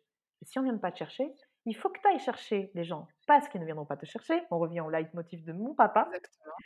Donc, euh, donc voilà, ce, ce branding-là m'aide en fait dans la vie de tous les jours. Et c'est un branding qui est toi. Euh, c'est comme ça que tu l'as construit ou est-ce que tu t'es dit non, je vais faire un petit benchmark, je vais voir qui sont mes concurrents et je veux surtout pas être comme eux? Tu t'es pas posé cette question-là, toi. Tu t'es dit je veux d'abord me trouver moi et ensuite je transforme tout ça et je l'incarne euh, dans ma marque. C'est ça? C'est ça. Mmh. Je rajouterai rien de plus parce que tu as très bien formulé. OK. c'est hyper, c'est hyper intéressant et justement mmh, j'ai cru comprendre que ton dernier workshop, tu, apprenais aussi à travailler son originalité, essayer de se renouveler? Enfin, tu vois, comment tu as eu l'idée de ce de ce workshop? en fait, j'ai orienté mon workshop sur l'entrepreneuriat mais pour les vidéastes. ok? Et pour que les gens viennent chercher de la nouveauté, se renouvellent. Et j'ai aussi voulu en fait offrir et partager les clés et les compétences que j'ai acquises en 10 ans. Parce que comme je t'ai dit au début, quand j'ai démarré, on a voulu me démoraliser complètement. Et aujourd'hui, c'est compliqué. Enfin, c'est compliqué. Comme tout chef d'entreprise de se vendre, hein, je dis pas. Mais dans la vidéo, c'est difficile euh, encore. On se, mange davantage de refus peut-être que d'autres professions par rapport à nos tarifs parce que les gens ne sont pas éduqués à ce métier-là et les, jeunes vidéastes qui arrivent sur le, sur le marché se sous-vendent et donc euh, sous-vendent aussi le métier, tirent la profession vers le bas. Donc qu'est-ce que j'avais envie de faire? J'avais envie de tirer la profession vers le haut. Donc donner des clés aux gens et leur mettre sous le nez l'évidence que le temps c'est de l'argent, il faut penser rentabilité. Pour pouvoir se démarquer, il faut un branding fort et je leur ai aussi offert mes compétences et aussi quoi faire dans son workflow, sa routine de vidéaste, de chef d'entreprise, dans la prise de vue, dans le montage, dans la gestion de ses réseaux, dans la gestion de ses clients, de son portefeuille client.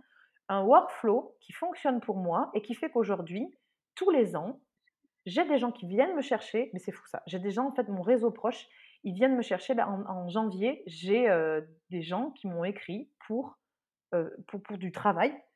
Et je m'attendais absolument pas à ce qu'ils viennent me trouver pour travailler avec moi. Et en fait, c'est des gens que je connais, que j'ai déjà rencontrés, qui sont dans mon réseau proche, en fait.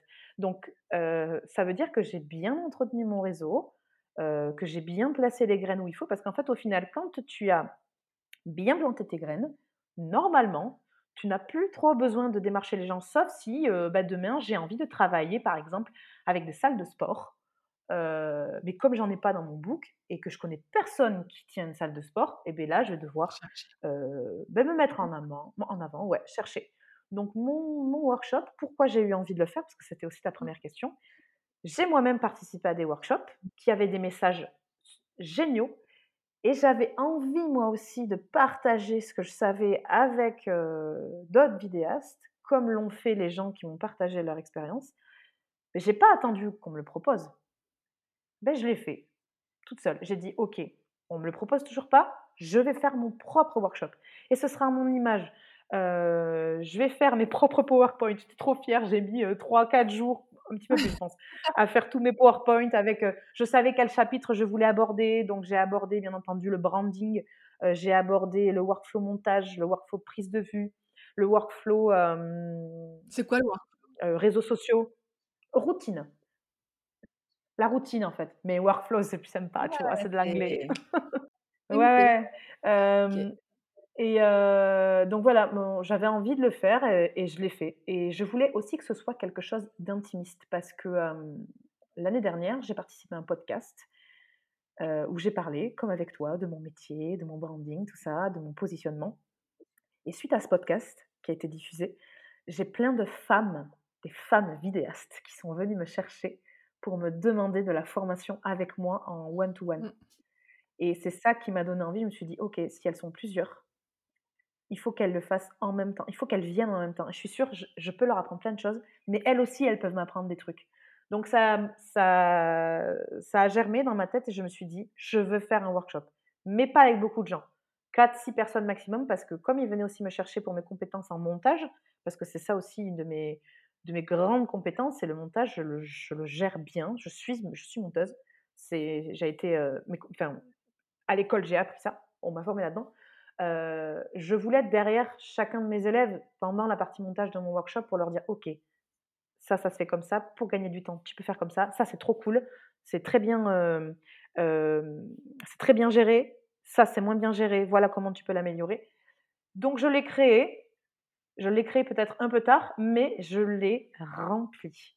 Il y avait toutes les places ont été vendues, c'est trop bien. Et l'édition 2 aura lieu en novembre 2023. Je veux le faire à l'automne, juste après nos, nos saisons.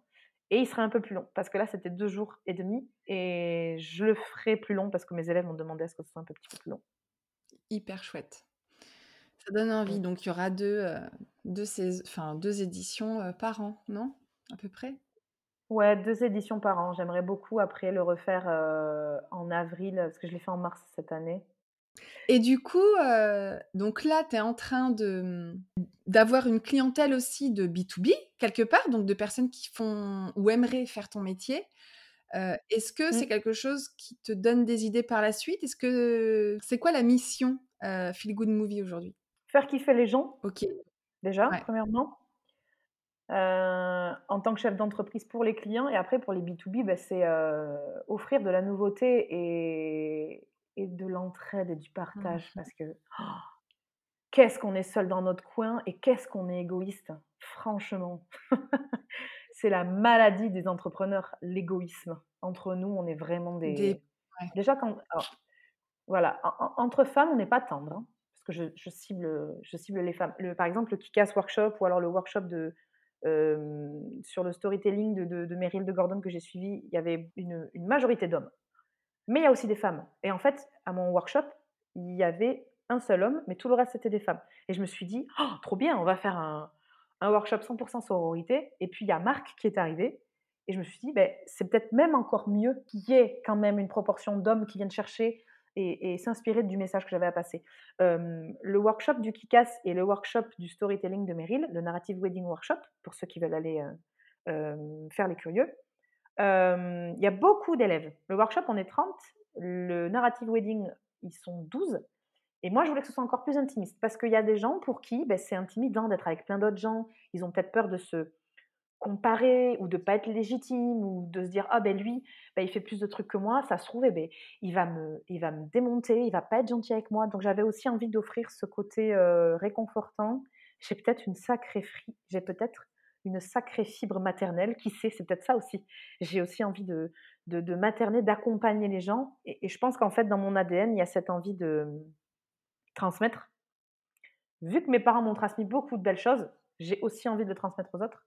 Donc, euh, ouais, l'envie euh, de ce workshop, c'est de faire ça, c'est de transmettre et, euh, et d'apprendre aux autres. Mais j'apprends aussi avec eux. Hein. J'apprends de mmh, ouf. Euh, que ce soit en workflow vraiment pur et dur, le montage et tout ça, mais aussi en, dans mmh. l'humain. J'ai beaucoup appris pendant ce workshop aussi avec, avec les élèves. on apprend beaucoup hein, quand on est dans des formations mmh. de groupe. Mmh. Et tout à l'heure, justement, tu as parlé un tout petit peu de solitude. C'est quoi pour toi la plus grande difficulté que tu rencontres dans ton quotidien d'entrepreneur? L'incertitude du lendemain. C'est plutôt ça. Parce que la solitude, ça ne me dérange pas.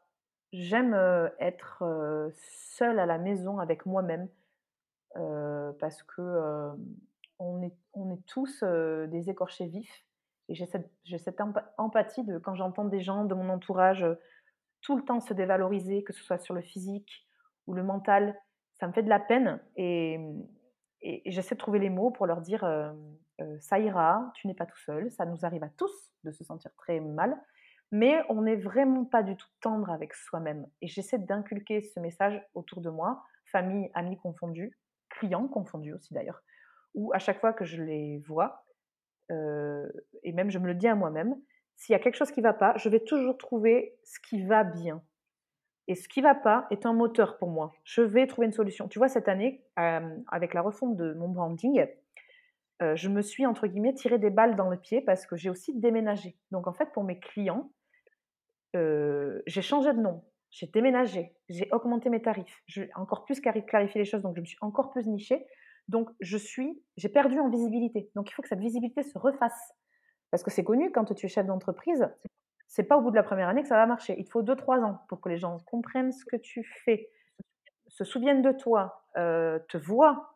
Donc en fait, cette année, comme je vis principalement du monde du mariage, j'ai très peu de contrats mariage. J'en ai que 5 contre 12 habituellement. Donc c'est moitié moins, t'imagines? Donc il a fallu que je me renouvelle et que je trouve autre chose pour gagner de l'argent. Donc euh, le corpo, je suis allée en, le chercher là. J'ai repris le leitmotiv de mon papa. Je suis allée chercher les gens parce qu'ils n'allaient pas venir me chercher. Me chercher. Et euh, j'ai demandé à ma sœur de m'aider pour euh, affiner mon message pour mieux me vendre. Mmh et j'ai créé mon workshop pour, d'une part, partager, euh, tirer la profession vers le haut, mais il ne faut pas se le cacher, aussi gagner de l'argent. Donc, tu vois, j'étais en mode, il y a, il y a 5 ans, 6 ans, j'aurais été au fond du seau à pleurer avec ma mère au téléphone en mode je vais jamais y arriver, euh, j'ai pas assez de mariage. et bien non, aujourd'hui, c'est pas ça que je fais. Je me bats davantage et j'ai trouvé des solutions c'est pour ça, ça partait de la solitude hein, au départ. Donc en fait, on n'est vraiment pas tendre avec nous-mêmes. Et quand j'entends les gens qui râlent, qui se plaignent, moi je fais en sorte de ne pas le faire pour aussi ma santé mentale personnelle. Donc c'est pour ça que j'aime bien être toute seule, avec moi-même, mmh. avec mes propres pensées, pour ne pas être trop parasitée par euh, malheureusement les messages négatifs et les pensées négatives qu'on a vraiment. On les a tous, moi aussi j'en ai, mais je fais en sorte d'en avoir 20% contre 80% de bonnes ondes et de et de, de, ouais, vas-y, ok, ça va pas, mais comment faire pour que ça aille bien? Ah, ben, ce matin, je suis pas en forme, je vais jouer à la play pendant une heure et je prendrai le boulot après, c'est pas grave. Tant que le boulot il est fait, c'est bon. Donc, moi, j'aime bien être seule. J'adore gérer ma, communication, créer du contenu, faire des bêtises sur Instagram ou créer des visuels ou, ou, remettre à jour mes formules ou mon site internet. J'adore ça. La comptabilité, ça ne me dérange pas parce qu'en micro-entreprise, c'est simplifié. J'adore ça. Répondre aux mails, j'adore ça. Organiser des visios avec les clients, j'adore ça aussi. Participer à des apéros entrepreneurs ou répondre à quelqu'un sur Instagram pour un, souci d'entreprise, j'adore ça aussi. J'adore tout. Mon métier, c'est ma passion, donc j'adore tout. Mais ce qui me fait peur, et c'est ce et c'est mon chéri le sait et il sait quand je suis en mode ah là ça va pas donc allez petit soutien petit câlin. Ma sœur c'est pareil, mes parents aussi, mes amis aussi le voient. C'est l'incertitude. C'est-à-dire que en janvier quand je j'étais je, suis arrivée en juillet à Toulouse, j'arrivais de Rouen donc c'est vraiment l'opposé. En janvier je me suis posée et j'étais là ok en janvier pour l'année là qui arrive 2023 j'ai cinq contrats mariage. Euh, je n'ai pas encore de contrat d'entreprise. J'en ai pas assez pour vivre. Euh, qu'est-ce que je pourrais faire pour gagner de l'argent? Parce que si je gagne pas d'argent, bah, je peux pas payer mon loyer, tout ça, tout ça. Donc j'étais vraiment en mode, ok, là j'ai peur. L'incertitude, c'est ça que je déteste dans mon métier, mais c'est aussi le revers de la médaille et le défi. C'est qu'en janvier, je ne sais jamais à quelle sauce je vais te manger. Donc euh, j'attends, je démarche aussi les gens, je suis en mode, ok, quelle va être ma stratégie pour cette année? Et en fait, tout s'est débloqué en février-mars parce que je pense qu'il y a aussi euh, le fait que j'ai créé mon workshop, ça a insufflé une puissance, un message sur les, dans ma communication, sur mes réseaux sociaux, sur mon site internet. Et à partir de là, ben, il y a plein de choses qui se sont débloquées. J'ai des clients qui sont venus me chercher. Ce qui fait qu'aujourd'hui, on est en avril. Il y a quatre mois, je ne savais pas ce que j'allais faire. Là, en avril, c'est bon. Mon année, elle est bonne, elle est remplie. Je vais atteindre mes objectifs financiers, je le sais. Mais en début d'année, janvier-février, je suis toujours dans l'attente, dans les doutes, dans les peurs. Et, euh, et, ce qui me fait vachement du bien, c'est quand mes copains proches me disent qu'ils admirent mon, mon courage parce que c'est pas facile de pas savoir où tu vas. Et ils le savent qu'en janvier, mais, nos voisins, mon chéri et moi, ce sont nos meilleurs amis. ils savent qu'en janvier, je suis dans le mal et ils sont là pour moi. Ils me disent, mais on sait que tu vas trouver et on est là et waouh, quel courage. Et après, quand je leur dis, «Oh, vous savez pas, ben, ça y est, je, sais, j'ai des contrats. Ils me disent, mais bien sûr, on le savait que tu allais avoir des contrats. T'en doutais ou pas? Non, j'en doutais pas, mais vous savez, qu'en janvier, il fait pas beau, il fait gris, on n'est pas top et tout. Donc voilà, la, moi, mon, ma seule peur dans le métier, c'est ça, c'est l'incertitude du lendemain. Est-ce que je vais avoir des contrats? Donc en gros, tu dirais là à quelqu'un qui se pose les questions et qui se sent aujourd'hui comme toi, tu te sentais en début d'année, à cette personne-là, tu lui dirais quoi? Je lui dirais, si tu fais bien ton travail d'entreprise, d'entrepreneur, je lui dirais, si tu fais bien ton travail de chef d'entreprise, que tu vas vers les gens, que tu soignes ta communication, ta trésorerie et tout ça, tout ça, les graines que tu vas planter vont pousser. Ne t'inquiète pas. Ça ne met pas un an, ça ne met pas deux ans, ça met trois, quatre ans. Mais il ne faut pas baisser les bras. Et en plus de ça, on fait un métier extraordinaire. On est à notre compte. J'allais dire un gros, gros mot, mais oui, on est à notre compte, putain. on fait ce qu'on veut, c'est nous les patrons. Il faut en être fier. Si tu as choisi d'être chef d'entreprise et à ton compte, c'est que tu as les ressources en toi. Donc, go for it. Go for it. Voilà. Génial. Il y a un sujet qui me tient particulièrement à cœur, euh, que je pose maintenant à tous mes invités. Euh, s'il y avait un seul conseil que tu aurais à donner à cette fois-ci nos enfants pour qu'ils soient ah des adultes travailleurs heureux, ça serait quoi? Ah, C'est une superbe question, ça. Waouh!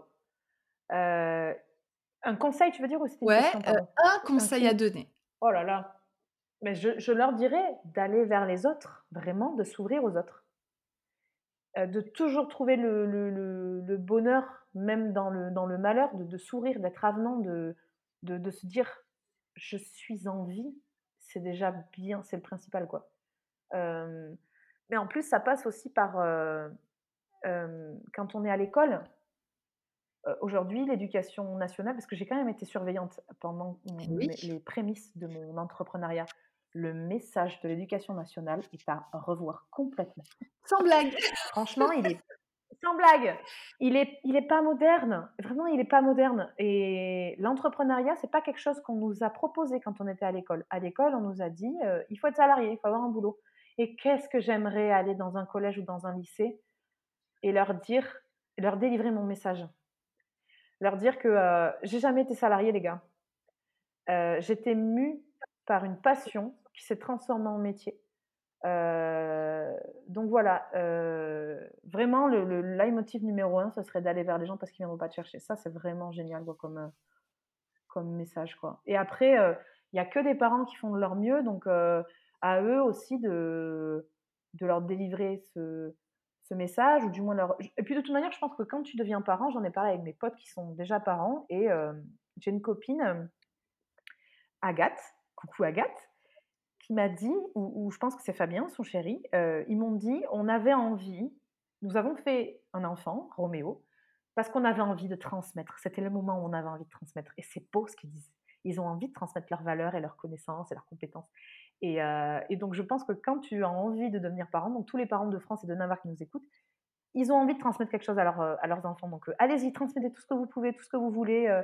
ça sera jamais parfait, mais au moins, vous leur transmettrez des trucs. Super. Amen.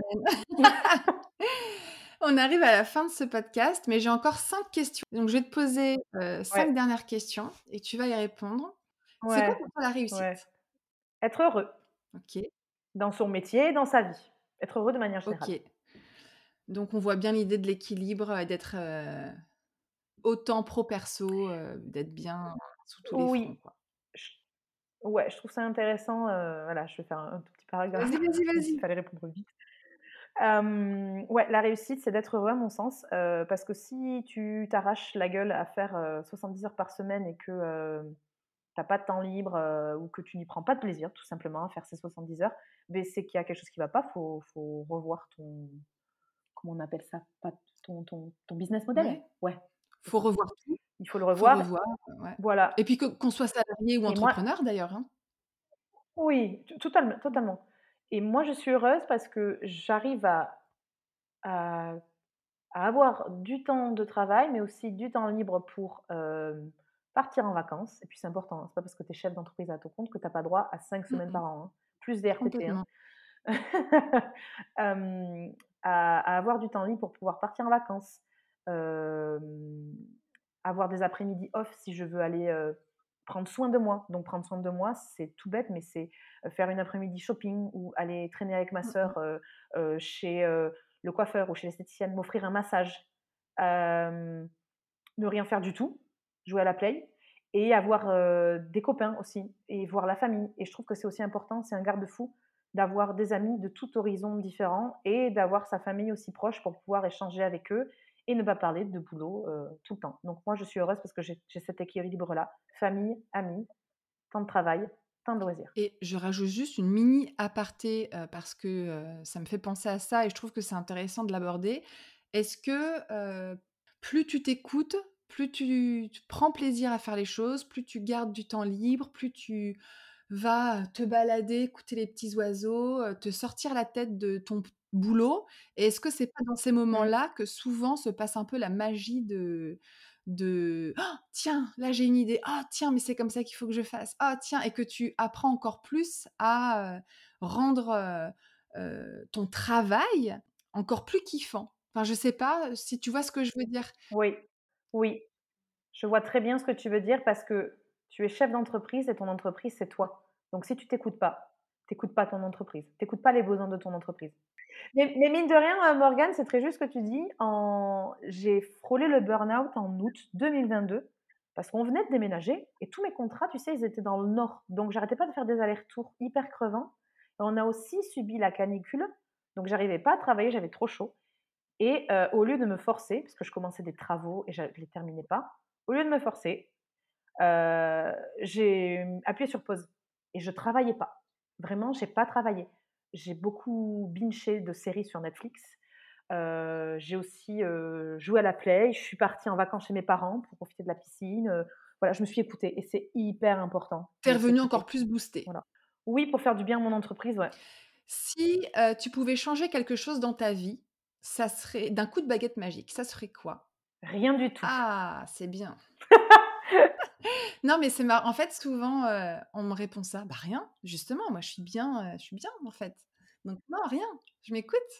Et non, je changerais rien parce que sinon, beh, je partici si j'avais dit: «Oui, je voudrais changer, heu, beh, je participerais je ne participerais pas à ton podcast, je pense, parce que j'estime aujourd'hui que en tout cas aujourd'hui, je trouve que je suis au max de du de la joie, du positif. J'ai une entreprise qui tourne, un toit sur la tête, des amis, une famille, heu heu, je me sens bien dans mon corps, heu, dans ma tête, dans mon esprit, donc je vais rien changer parce que, beh, arrivée à 31 ans, et beh, j'ai construit, je me suis construit, j'ai construit ma boîte, je me suis construit moi aussi parce que toute ta vie, tu vis avec toi-même, hein, donc il faut il faut s'apprendre à apprendre à s'aimer et à se côtoyer.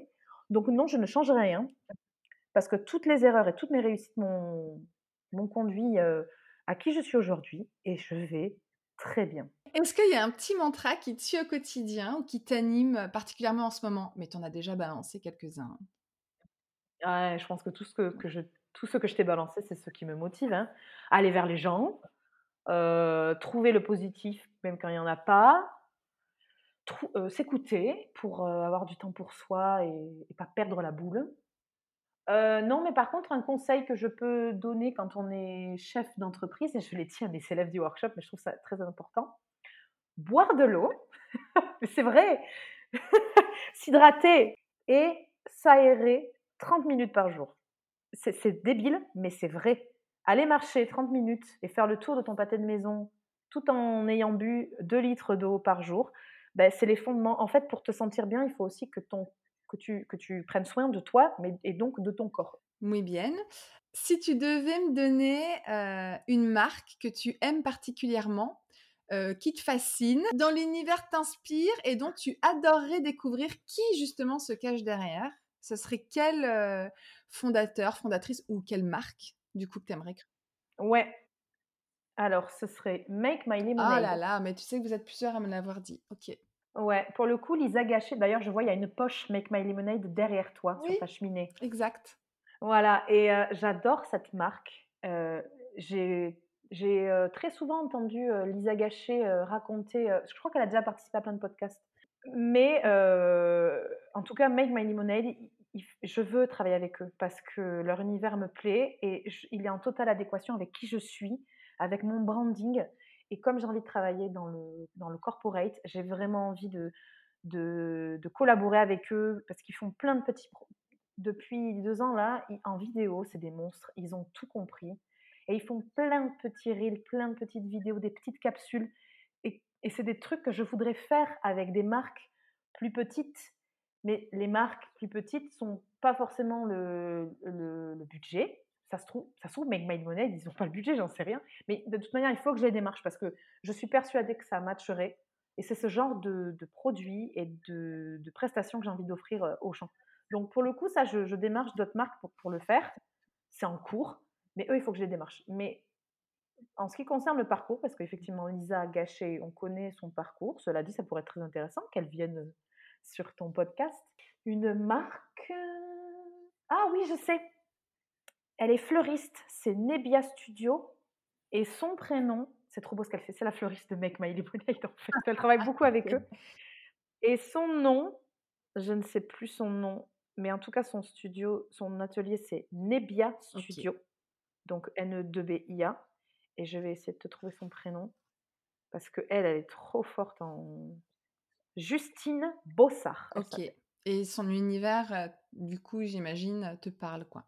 Ah beh, de ouf, tellement, voilà quoi OK. et après si je devais, en en en créatrice, ouais, Caroline, elle s'appelle. Elle, elle a créé un, mmh, un collectif d'entrepreneuses toulousaines qui s'appelle Glow Up. Les toulousaines les toulousaines sont audacieuses. Non, je le dis très mal, c'est pas comme ça. C'est Caroline et en fait, son son message me plaît parce qu'elle a créé donc un réseau, un réseautage d'entrepreneurs sur Toulouse donc hem, heu, comme je suis sur Toulouse, ça m'intéresse, heu et elle met en fait en relation plein de femmes, pour pouvoir en fait avancer, dans le milieu de l'entrepreneuriat et j'aimerais beaucoup, entendre son parcours parce que c'est trop génial ce qu'elle fait. Elle fait ce que je fais avec les vidéastes, elle, elle le fait avec les Ouais, femmes. elle le fait avec les femmes. Ouais, OK. Ouais, c'est Génial. ça. Nickel, bah, écoute, on arrive à la dernière question. Est-ce qu'on peut dire que tu es bien dans ta marque? Oui. Bah. Ah oui, je suis bien dans mes pompes, donc je suis bien dans ma marque, Bah, nickel. Ouais. dès le début, tu nous as mis plein de plein de de de good vibes. Je pense qu'effectivement, tu portes bien ton nom. On peut Mmh. pourrait pas dire le contraire et franchement, merci Mmh. pour ton partage. Mmh si, mh. hem, on a envie d'en savoir plus sur toi Alors mon site internet, c'est Ouais. www.feelgoodmovie.fr dont je suis très fière parce qu'il est il est canon. Je l'ai fait avec, Studio Rêve, Johanna, que je salue, qui a déménagé à Londres. Quelle chance! Pour travailler et et ensuite mon Instagram, c'est feelgoodmovie.fr aussi parce que Feel Good Movie était pris et sur Instagram, je suis très active parce que c'est mon réseau de prédilection et dessus je propose du contenu, hem, inspirationnel, éducatif, heu et beaucoup de bêtises aussi. J'adore, heu, faire des sketchs. Là, ai il faut que j'en tourne un cet après-midi pour délivrer un message très important dans le métier de vidéaste, mais avec humour parce que, bah, c'est important, l'humour, ça passe et voilà et j'espère qu'en tout cas notre échange pourra inspirer, nombre d'entrepreneurs parce que, comme je t'ai dit au début au début, y a je me suis fait toute seule, j'étais bien entourée, mais je n'ai jamais rencontré d'entrepreneur qui avait un message qui m'avait inspirée et en fait, c'est après, en allant vers les gens encore plus davanta davantage et en me formant, parce que c'est très important de se former, que, je me suis découvert, que j'ai grandi, que je me suis améliorée, que j'ai affiné la chef d'entreprise que je suis. Et, si je pouvais donner un dernier conseil aux gens, c'est de se former. Parce qu'on n'a jamais acquis les compétences. Euh, les, compétences que nous avons ne sont jamais acquises. Euh, il faut se former parce que les, technologies évoluent, la façon de démarcher les gens évolue, les gens évoluent, euh, la communication évolue. Aujourd'hui, si on prend Instagram, c'est un média qui a beaucoup évolué qu'il faut savoir maîtriser. Mais on a aussi TikTok qui est nouveau, on a LinkedIn qui est aussi super important, on s'en sert très peu. Facebook a complètement perdu de sa valeur, je trouve. Moi, c'est un média dont je ne me sers plus. Mais euh, il y a aussi YouTube. Aujourd'hui, on peut se filmer et produire du contenu qu'on met sur YouTube. Et ça peut parler à une autre communauté, ça peut, ça peut aider. Et il y a aussi ce côté rencontrer des gens dans la vraie vie, tu sais, faire des, apéros entrepreneurs ou faire partie d'un collectif. Donc c'est hyper important. Se former, aller vers les gens. Et une ultime chose, parce que j'y pensais plus, j'ai eu la chance aussi en arrivant sur Toulouse de rencontrer, on va dire, les bonnes personnes qui sont venues, et ça c'est extraordinaire, elles sont venues me chercher. Je suis arrivée sur Toulouse, on est déjà venu me chercher, j'ai pas eu besoin de, marcher, on va dire.